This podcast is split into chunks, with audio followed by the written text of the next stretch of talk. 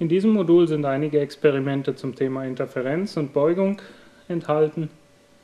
Diese Experimente können mit nahezu immer dem gleichen Versuchsaufbau durchgeführt werden. Wir brauchen hierzu das Lasermodul, das Dia mit den verschiedenen Beugungsmustern, Einzelspalt, Doppelspalt, Linie, sowie einen Projektionsschirm. Dafür bietet sich direkt das Arbeitsblatt an, das in etwa 50 cm Abstand befestigt wird. Hierauf gibt es direkt die Skalen, auf denen die Beugungsbilder vermessen werden und so wie skizziert werden können. Wir beginnen mit dem Doppelspalt und projizieren das Beugungsbild eines Doppelspalts in die Skala Nummer 1.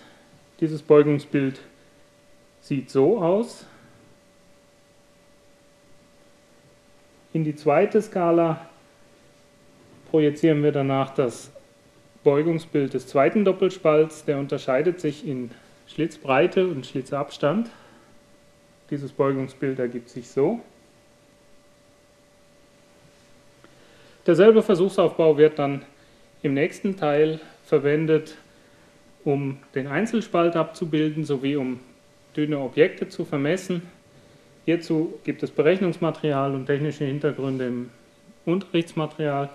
Das Beugungsbild des Einzelspalts sieht so aus. Hieraus können wir Rückschlüsse über die Spaltbreite ziehen und die geometrischen Verhältnisse bestimmen. Mit diesen Angaben ist es möglich, dünne Objekte zu vermessen. Als dünnes Objekt eignet sich am besten ein menschliches Haar.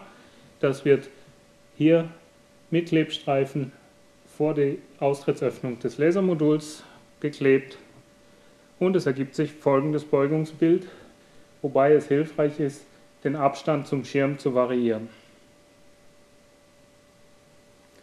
Aus diesem Beugungsbild zusammen mit den Geometriedaten können sich mit den im Unterrichtsmaterial enthaltenen Formeln die Schüler die Dicke dieses menschlichen Haares ableiten. Ein Hinweis, achten Sie bitte sehr sorgfältig darauf, dieses Dia niemals trocken zu reinigen.